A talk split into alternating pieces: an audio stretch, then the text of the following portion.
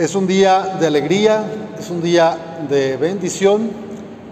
Eh, para mí ver a seis familias que tienen aquí a sus niñas y niños para recibir el bautismo. Algún día todos los que estamos aquí sentados también fuimos bautizados. Recibimos de nuestros padres la fe en Cristo, la fe en comunidad, en iglesia, y por eso queremos hoy que estas niñas y niños también tengan esos valores del Evangelio de Jesucristo. Queremos que ellos formen parte también de la familia de Dios. En este pasaje del Evangelio que escuchamos, vemos que un grupo de personas, mamás, tal vez papás, gente sencilla, le llevan a Jesús unos niños, querían que les tocara, les impusiera las manos, que jugara con ellos.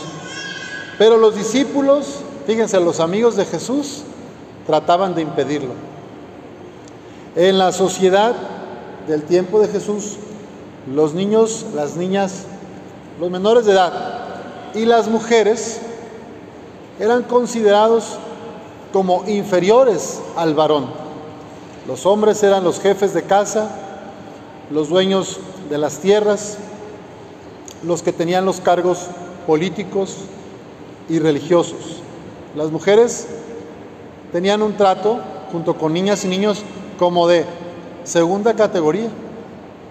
Desafortunadamente, 21 siglos después, estamos en el siglo XXI, todavía en muchos lugares y en muchas familias de nuestra América Latina, a la mujer, a las mujeres, se les trata como inferiores.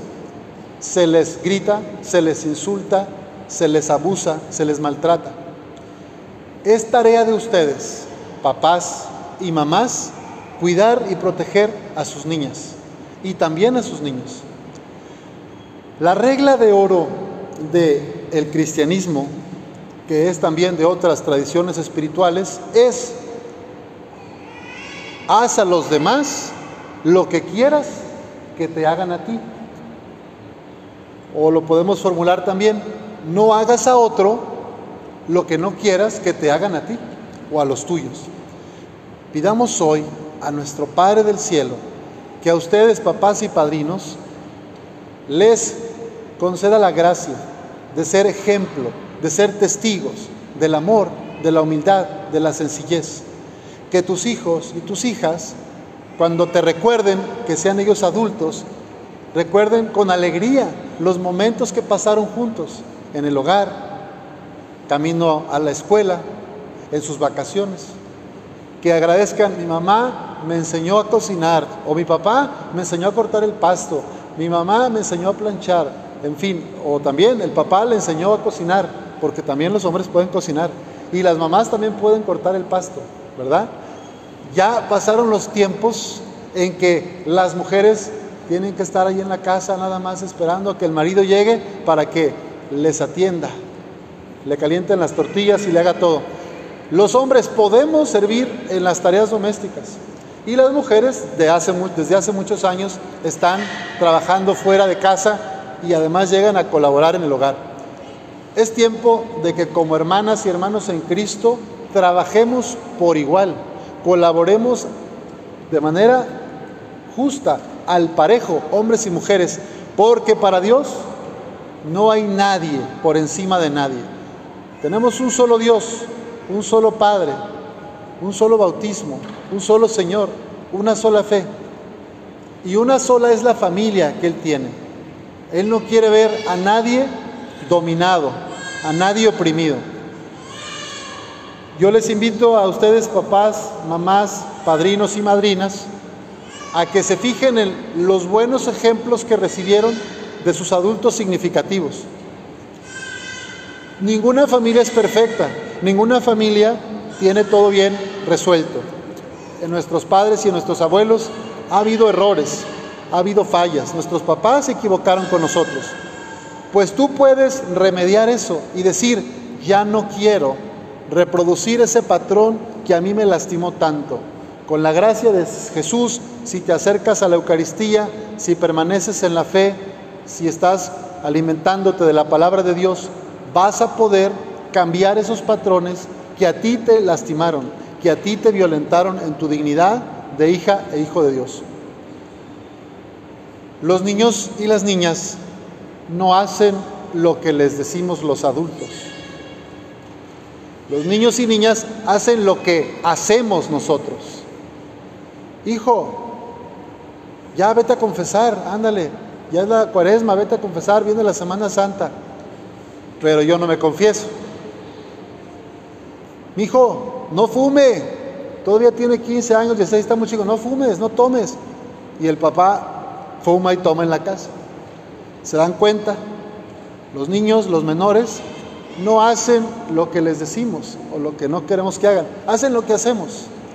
Pidámosle al Señor que ustedes y yo podamos ser buen testimonio para ellos del amor, de la vida en Cristo, de la esperanza en un mundo mejor.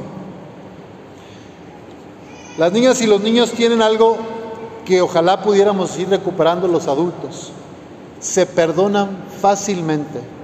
Cuando el niño juega con otro niño que acaba de conocer o con el primo que siempre juega o el amiguito de la escuela y se pelean por un juguete, lloran y patalean un rato y a los 20 minutos o antes ya están como si nada jugando.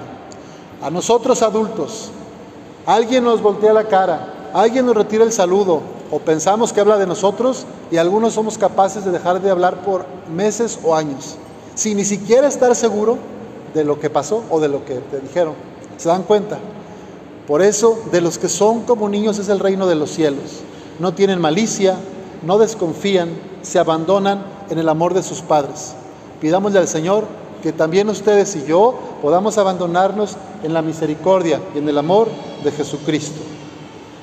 El Hijo de Dios que nos enseña el camino de la bondad, de la ternura y del cuidado.